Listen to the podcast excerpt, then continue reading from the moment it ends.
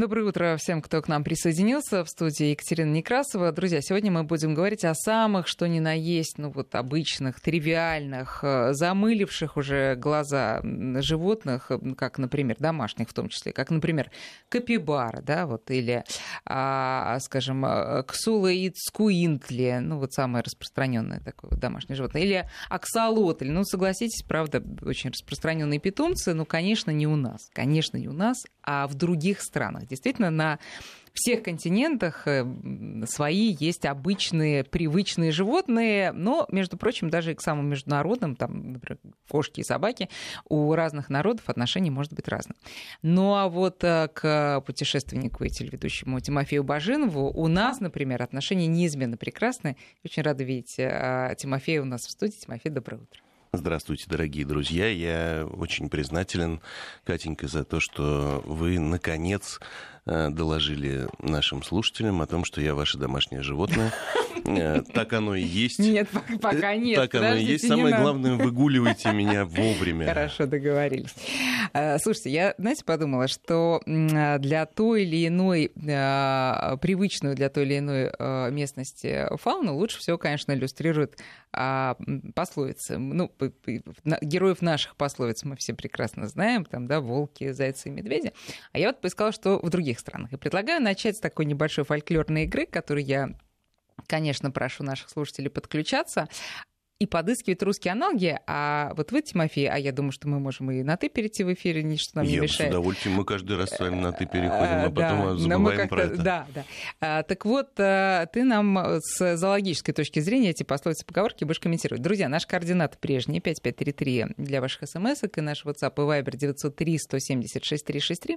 Давайте начнем с простого. Это восточная пословица. Вообще-то она японская, но, с другой стороны, а откуда в Японии тигры? Возникает ну, японцы вопрос. такие затейники. Они затейники техники. Но я прочитала, что этой пословицы и вообще культ тигра они из Китая взяли, а в Китае тигры, я так понимаю, были и есть.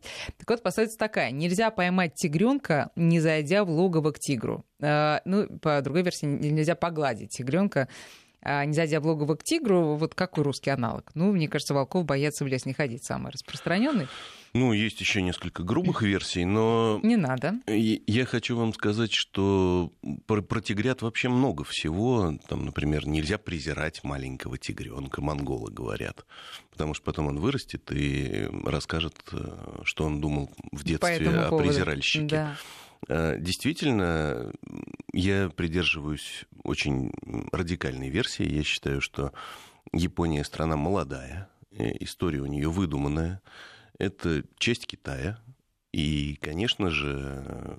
Попахивает каким-то э, на, на господи боже, Фоменко и, э, и Носовским. Носовским, да. Нет, это не должно попахивать Фоменко и Носовским, хотя вот сейчас принято их э, как-то деградировать публично, а я с большим интересом читал их книжки. Однако, действительно, Япония, конечно же, часть Китая. И тигриная культура имеет прямое отношение к нашей Сихотэ-Алинской зоне к тем тиграм, которых мы с Китаем делим. А, я думаю, что содержание тигров в домашних условиях, как домашних животных, это, конечно, экстримы, делать этого ни в коем случае не надо.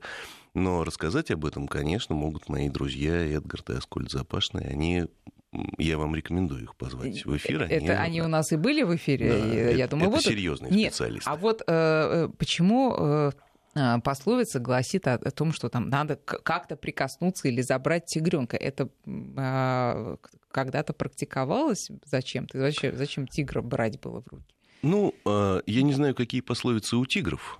А, в принципе, например, э, в Бенгалии, наверное, у тигров есть пословица, что хорошо было бы забрать маленького человечка, тоже прикоснуться к нему и детям дать прикоснуться, если в нем вес Это хотя бы килограммов 35. Так, да. А, я считаю, что тигры не должны касаться людей, а люди тигров в дикой природе.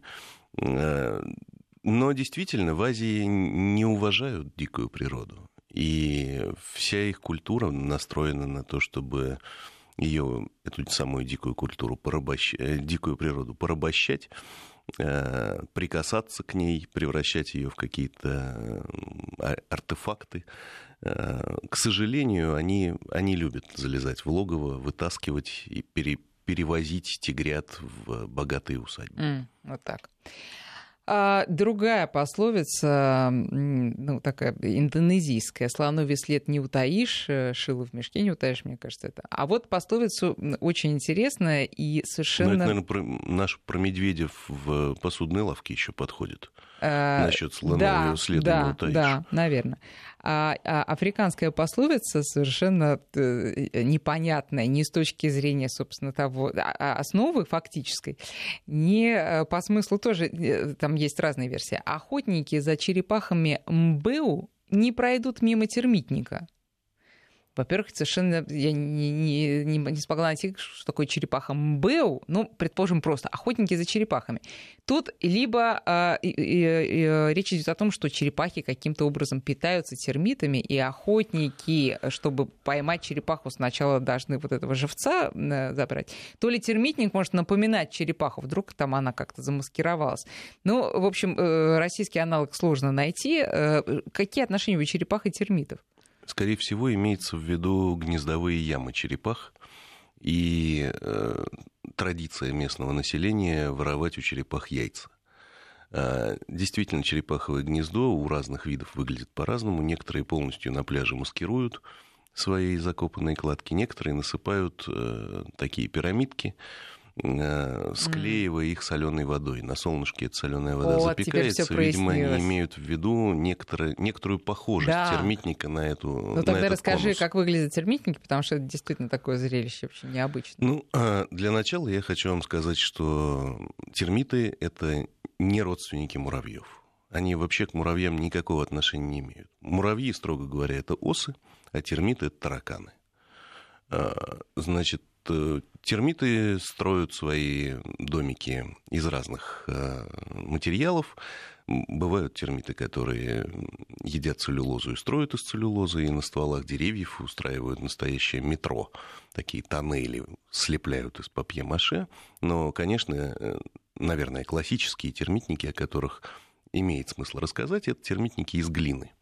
Эти существа склеивают такие дома, в которых существует не только этажность, не только лифты, но и вентиляция. Причем эта вентиляция прекрасно работает. И э, в больших э, современных небоскребах используются именно технологии, придуманные термитами много миллионов лет назад. Э, у меня в жизни было несколько опытов общения с термитниками и термитами.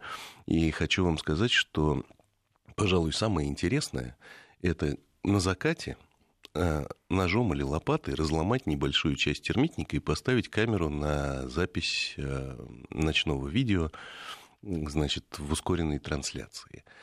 И тогда за ночь э, можно снять примерно минутный ролик про то, как термиты быстро и слаженно восстанавливают сломанную часть, примерно если разломать с футбольный мяч фрагмент, то на восстановление у них уходит около 40 минут. Ого! Вот. А это, я вам хочу сказать, килограммов, наверное, 9 глины, но они не просто так налепляются, а в них восстанавливаются полностью все ходы, жилые камеры, вентиляция и все-все-все. То есть это на, в кино и на телевидении называется цитрафер. И такие цитраферы бывают исключительно красивыми и эффективными. Кстати, термитникам это совершенно не вредит. А, и, пожалуй, это существа, у которых есть понятие коллективного разума, и оно представлено значительно эм, богаче, чем у муравьев. Даже, ну, да, да. Вот так. Например, шествие термитов через джунгли – это интереснейшее зрелище, потому что они двигаются колонной. В этой колонне есть э, регулировщики, которые показывают, где поворачивать. Э, есть верховые регулировщики, которые регламентируют движение крупных и мелких особей в колонне. А, есть барабанщики, которые отбивают ритм, а все они идут в ногу. И, собственно, путешествие термитных колонн, оно строго регламентируется по времени. Они... А куда они а, путешествуют? Я много раз пытался понять, куда они идут и что ими движет, но, к сожалению, пока не понял этого. Но похоже это все на черную масляную реку. Она начинает течь примерно минут через 10 после заката и течет до, скажем, половины четвертого утра.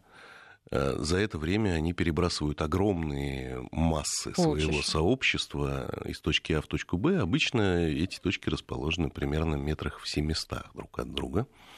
Э, термитники днем эта вентиляция открывается, ночью закрывается. То есть это настоящая цивилизация.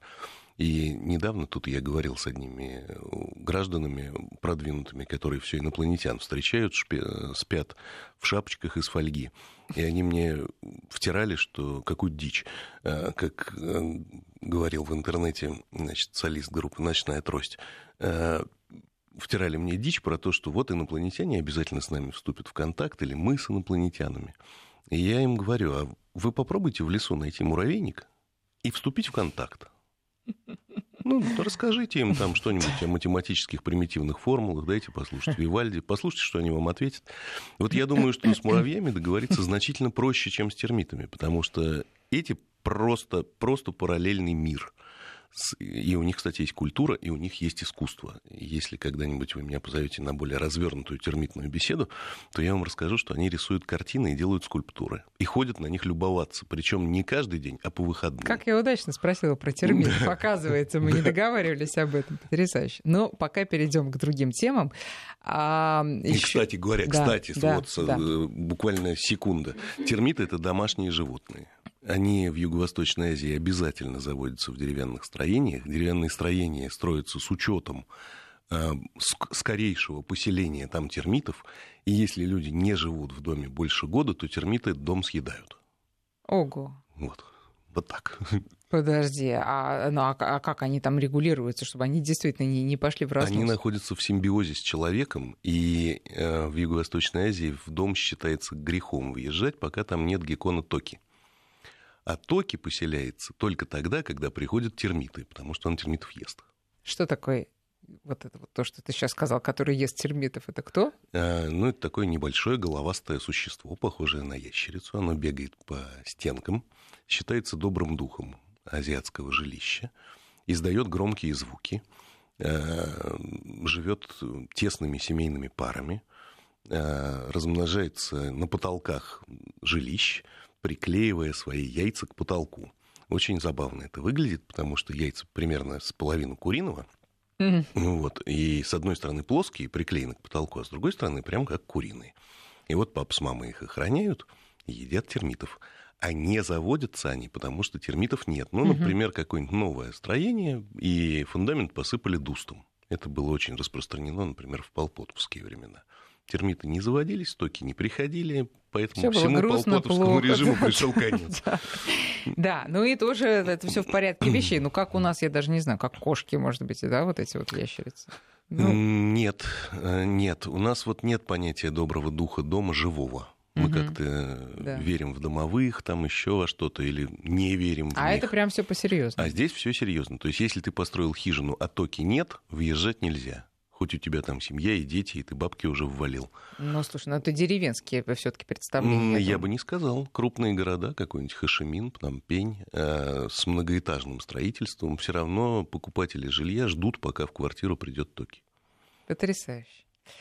А, ну что, еще несколько пословиц. Кстати, меня тут пытаются поправлять, что, мол, это никакие не пословицы, это поговорки. Друзья, но еще раз, пословица — это когда вот большое предложение, типа «без труда не выловишь рыбку из пруда». Это вот закончится. Это пословица. А поговорка — это когда там свинью подложить. Меня все опять на зоологическую тему. Это вот это вот поговорка. Так вот, пословица — а, ну, вот еще одна, наверное, да, Северная Америка, племя Наваха. Ничто не говорит красноречивее хвоста гремучей змеи.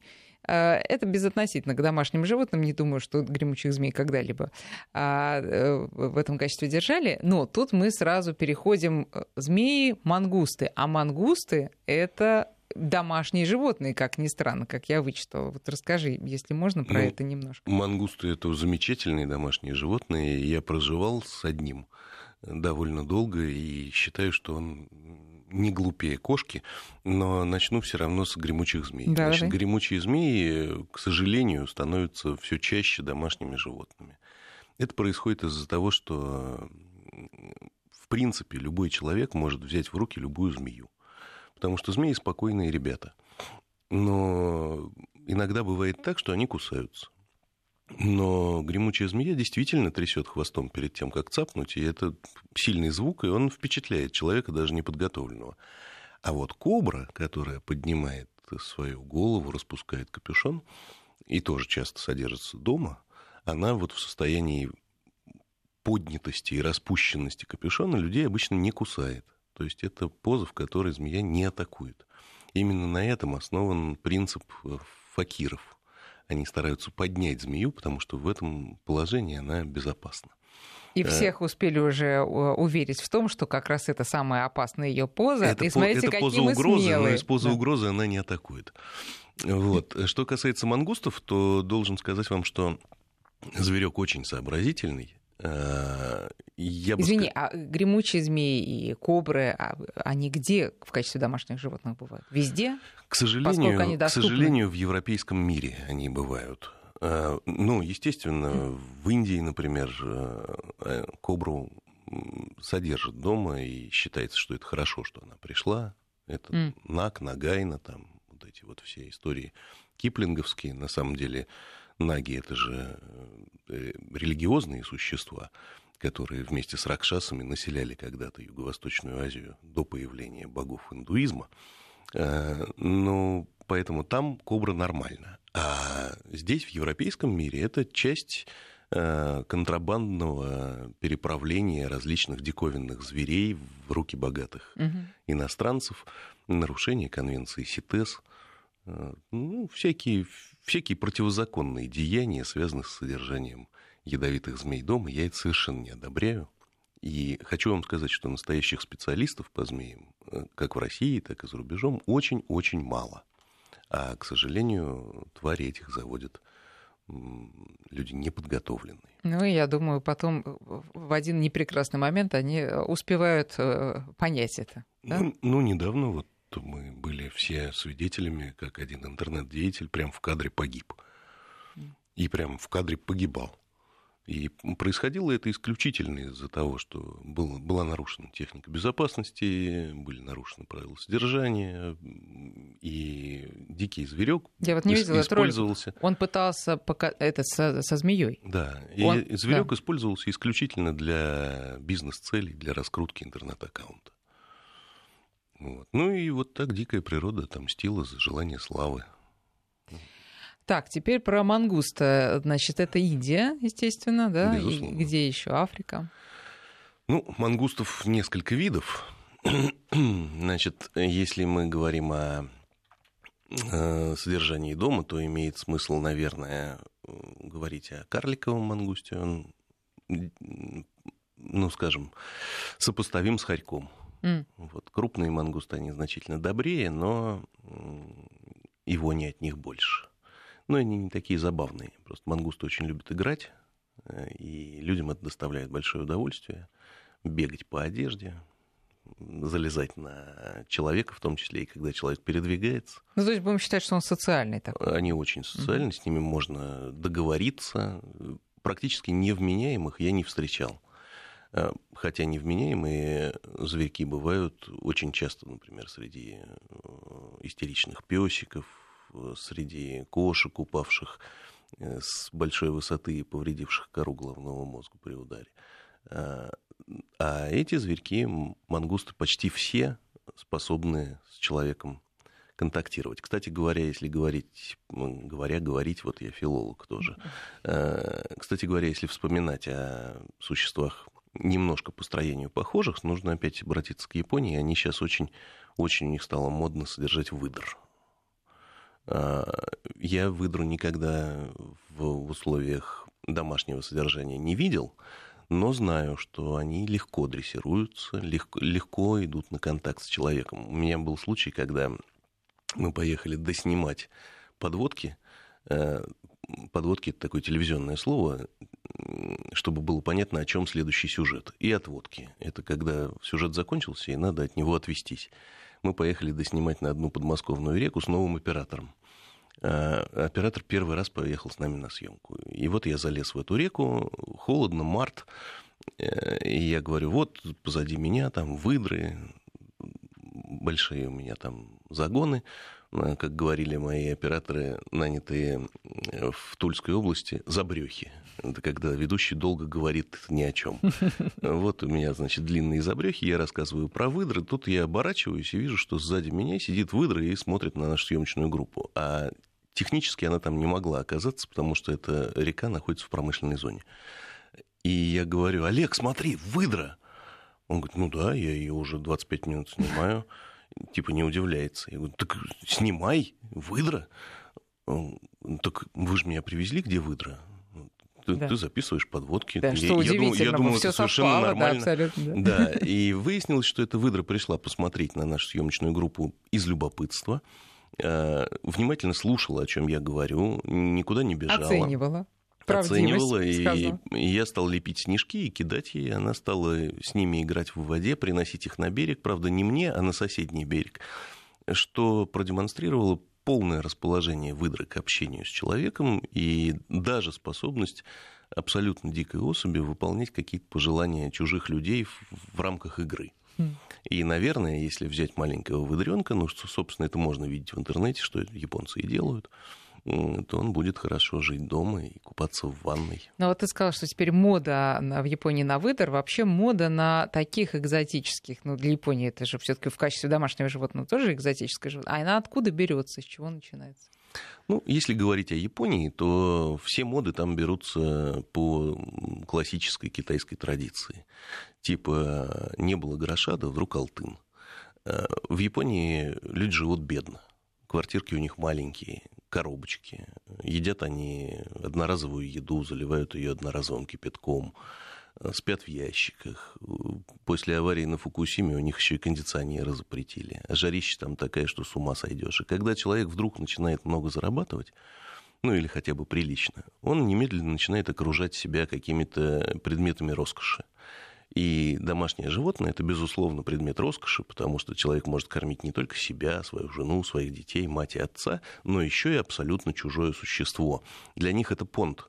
Окружающие смотрят и понимают, м-м, как много он зарабатывает, он может даже выдру кормить. Э, но выдры настолько милы, ну и другие домашние животные, что очень многие японцы следуют, с, это, следуют да, за ними и начинают их любить не меньше, чем своих родственников, а Друз... может и больше. Друзья, мы сейчас делаем перерыв на новости. Я напоминаю, что в гостях у нас путешественник и телеведущий Тимофей Баженов. Мы говорим о необычных для нас, нашей точки зрения, домашних животных в разных странах мира. 9 часов 34 минуты. Напоминаю, что у нас сегодня в гостях Тимофей Баженов, путешественник и телеведущий. И мы говорим про необычных, вроде бы, для нас, да, животных, но которые совершенно обычны на других континентах, э, континентах в качестве домашних питомцев. И вот э, я вначале сказала про аксолотля. Да, друзья, наш координат 5533 для ваших сообщений э, смс-чных и 903 170 6363 WhatsApp и Viber, пожалуйста, пишите свои вопросы. Так вот, аксолотль а ты упоминал инопланетян, по-моему, это в чистом виде. Вот так вот посмотришь, и вот просто практически а, в чистом виде НЛО. А, но это же какое-то совершенно особое существо. Расскажи про него. Ну, аксолотли — это на самом деле юность моя. Э, так получилось, что когда еще птичий рынок в Москве был на своем правильном месте, там, где он должен быть, и я надеюсь, когда-нибудь туда вернется. Я туда приходил маленьким мальчиком, вот, и мне все время хотелось кого-нибудь принести оттуда, завести его хм. дома. И я частенько приносил аксолотлей. Вот, они у меня жили. Это, это замечательные существа, особенно для юных, так сказать, аквариума, террариума, мистов. мимистов, да. Мимистов. Мимистов, да. Э, я не думаю, что это необычное существо, их содержат везде. А вот необычные существа, это, например, священные майны священные майны живут в клетках в Азии, э, при монастырях и прекрасно разговаривают. Э, кроме разговоров, они еще имитируют различные технические звуки, бибикают как машины, звонят в гонги, э, вместе с монахами читают мантры. Прекрасные существа. Ну кто это, кто? Ну, такая птичка черненькая, А-а-а. с желтеньким клювиком. Майна, только священная. Вот. А, ну, в смысле, по науке так называется. Да, понимаю. Это не, это, хотя на, я это считаю, что она да. не только по науке, а и вообще священная, как любое существо. Э, удивительных птичек держат в разных странах. Например, э, хорошо живут в Индонезии дома марабу.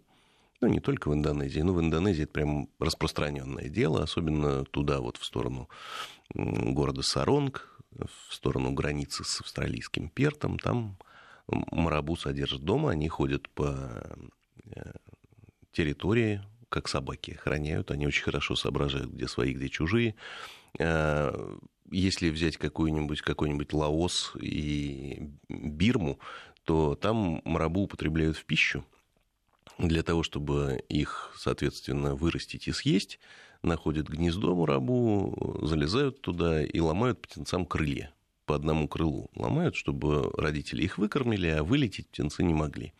После этого, значит, этих птенцов забирают в дома, там докармливают до состояния крупного размера и потом едят.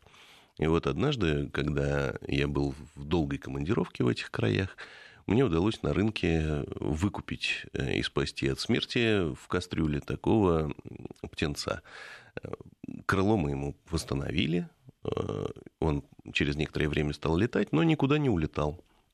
И через много лет, э, когда я уже 10 раз съездил в эту страну еще раз, Э, я обнаружил эту птицу у хозяев того дома, где мы когда-то жили, и она по-прежнему исполняла роль домашнего питомца. Mm-hmm. Вообще марабу интереснейшие твари, они же ходят, заложив руки за спину на своих длинных ногах, у них лысые головы, как у меня, там несколько волосков торчит оттуда.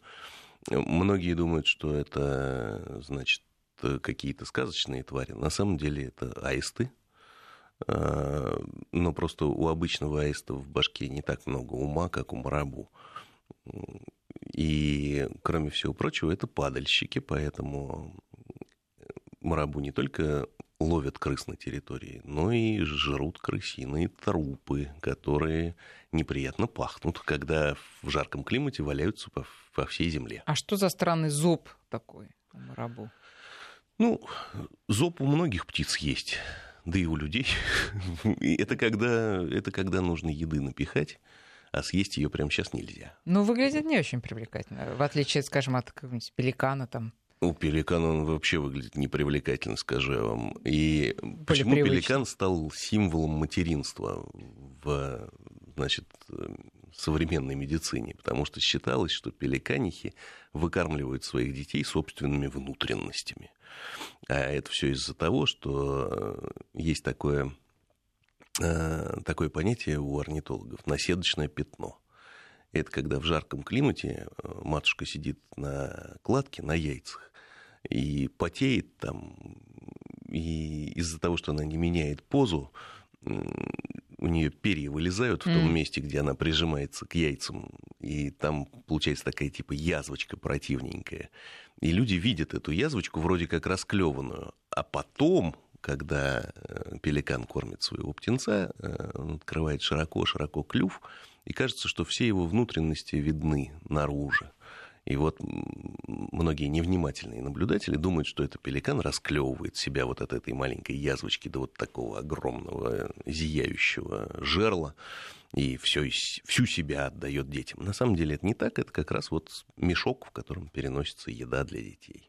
Но не будем все равно разочаровывать и, знаете, э, сбивать с правильного курса всех матерей, которые берут э, пример именно вот с таких самопожертвенных пеликаних. Э, так что... Ну, я вообще думаю, что расклевывать кого-либо имеет право только один орел и только один Прометей имеет право выращивать себе печень каждый день, а все остальные должны как-то обходиться, не расклевывать ни себя, ни своих детей, и, и все будет хорошо тогда. Ну хорошо, ладно, тогда перенастроимся немножко. А, так, друзья, значит, э, давайте перейдем теперь. Э, э, вот Тимофей сказал, что он еще хочет рассказать про носорогов в качестве домашних животных. Это совсем необычно. Я имел в виду птиц-носорогов. Ах, птиц-носорогов, господи, Нет, боже мой. Носороги на самом деле добрейшие существа. Многие думают, что это такая тварь типа бульдозера, которая только и думает, как бы на большой скорости подбежать и кого-нибудь пырнуть своим рогом. Нет, это, это очень добрая доброе, доброе животное, с ним вполне можно договориться. Ну, естественно, если мы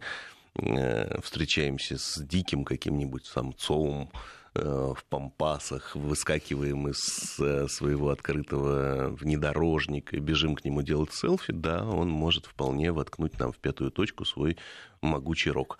Но, и будет судом оправдан, Но думаю. если мы давно представлены, если этот носорог э, видит человека с юных лет, то с ним можно разговаривать как, ну, например, как со свиньей. А я считаю, что свинья это прекрасное домашнее животное. И многие граждане, например, э, в начале прошлого десятилетия с удовольствием покупали себе мини-пигов и начинали их выкармливать. Э, и выяснялось, что мини-пиги никакие не мини, самые настоящие пиги здоровенные.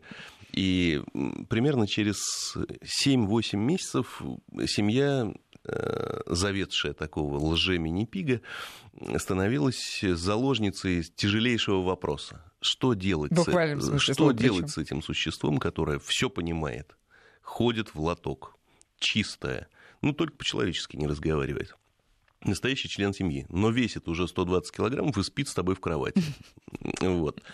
Э, то же самое касается и носорогов. Э, у меня есть друзья в Кении, которые, значит, оберегают носорогов от уничтожения, всячески их охраняют и, и содержат на большом участке и разговаривают с ними по-человечески. И должен сказать, что э, я неоднократно видел примеры любви со стороны носорога к человеку. И когда я был представлен этому носорогу, он видел меня первый раз, но обижать нисколько не стал. Мы с ним прекрасно отработали несколько съемочных сетов, причем в присутствии его знакомых людей и в их отсутствии.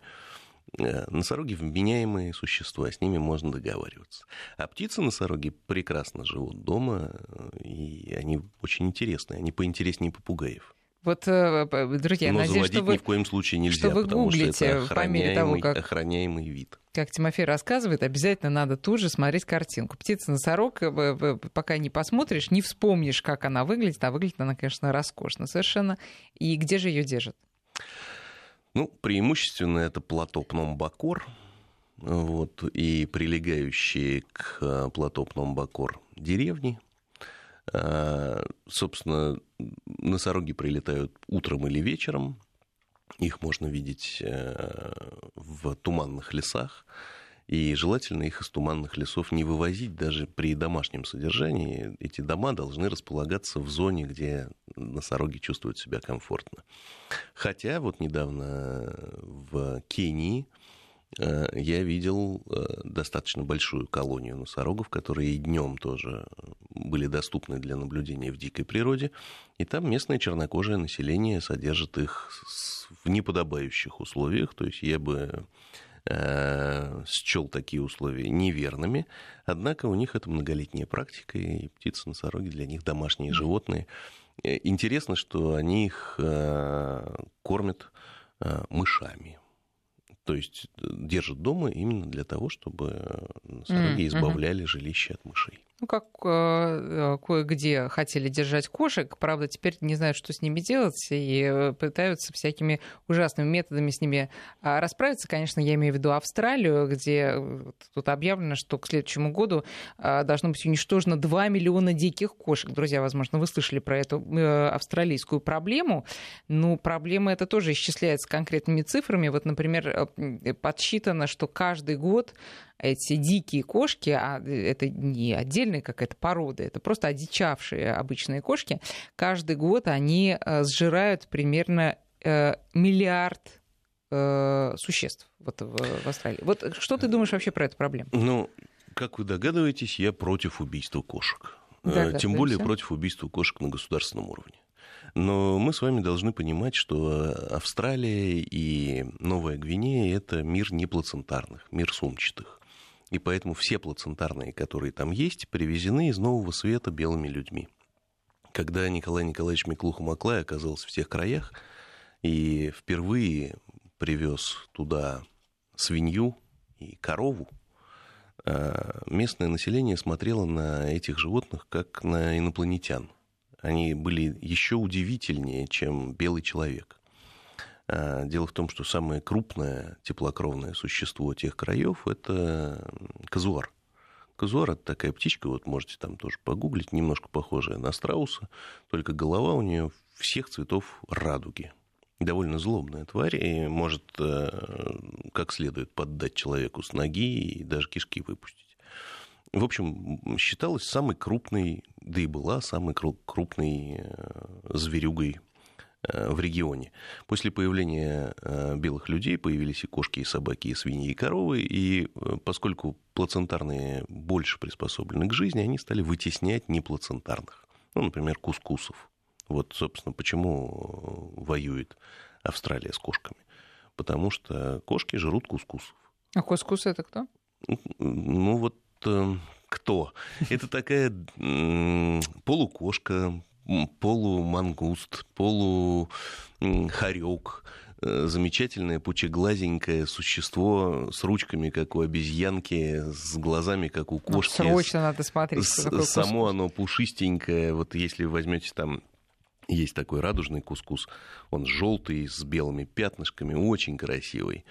Вот. Но так получается, что живут они э, в своем раннем детстве в сумках у своих мам э, у них развитие происходит не так, как у нас с вами, не так, как у кошек. И такое обилие кошек, к сожалению, к сожалению, местную фауну угнетает. Но я думаю, что надо решать эти проблемы по-другому. И существуют нормальные, гуманные, зоологические способы решения этой проблемы. Какие же? Ну, во-первых, это выделение территорий, которые уже, к сожалению, свободны от сумчатых, и на этих территориях вполне могут жить плацентарные. Э, и такие территории формируются. В частности, недалеко от города Перт есть специальный, э, есть заповедник неплацентарных и заказник плацентарных, где они друг от друга отделены. Ну, конечно же, существуют э, способы химической и физической стерилизации, которые необходимо применять. Но думаю, что в ситуации, которую вы описываете, будет применен отстрел и яды. Они к этому давно готовились. Еще полтора года назад мне писали мои друзья оттуда, что у нас ожидается вот такой геноцид. Ну, а почему нет опасений, что эти же яды угробят там еще там тех, кого э, по программе э, убивать не надо? Есть опасения. Такие опасения есть, потому что несколько раз человечество пыталось бороться с какими-то отдельными видами, и мы знаем, что заканчивалось это плохо. Ну, например, Москва недавно избавилась от э, всех кошек, ну, почти от всех. Тоже был, было тотальное уничтожение этих замечательных существ в Москве. Это привело к засилию крыс. Москва избавилась от ворон, и это привело э, к засилию голубей. Тогда Москва избавилась от голубей, и это привело к распространению птерикозов. Это что? Ну, болезни такие, которые разносят птички перед смертью. Вот. Ну, понятно, что китайцы перебили всех воробьев, и мы знаем, чем это закончилось. А, я думаю, что человек пока не разберется в том, как природа регулирует численность тех или иных видов, он не должен совать свой нос в это дело. Дело в том, что каждый раз, когда мы думаем, что кого-то стало слишком много, ну, например, кошек или голубей, или ворон, или воробьев, мы должны вспоминать, что нас как вида очень много на планете. Очень много. Мы перенаселили биоцинозы. И если кто-нибудь поумнее начнет регулировать нашу численность, то это будет для нас концом света. Нужно всегда э, хотя бы теоретически э, мерить на себя всякие мерзкие поступки, Способы. которые ты собираешься совершить с другими. А, ну вот когда ты говоришь про стерилизацию, э, действительно, в статьях таких более-менее больших, которые посвящены Австралии, э, э, об этом тоже рассуждается, но непонятно, как с таким огромным количеством справиться, когда 2 миллиона диких кошек, которых надо как-то отлавливать. И это долгая история просто. А я так понимаю, что проблему а, они хотят решить быстро, потому что, наверное, ее и надо решить быстро.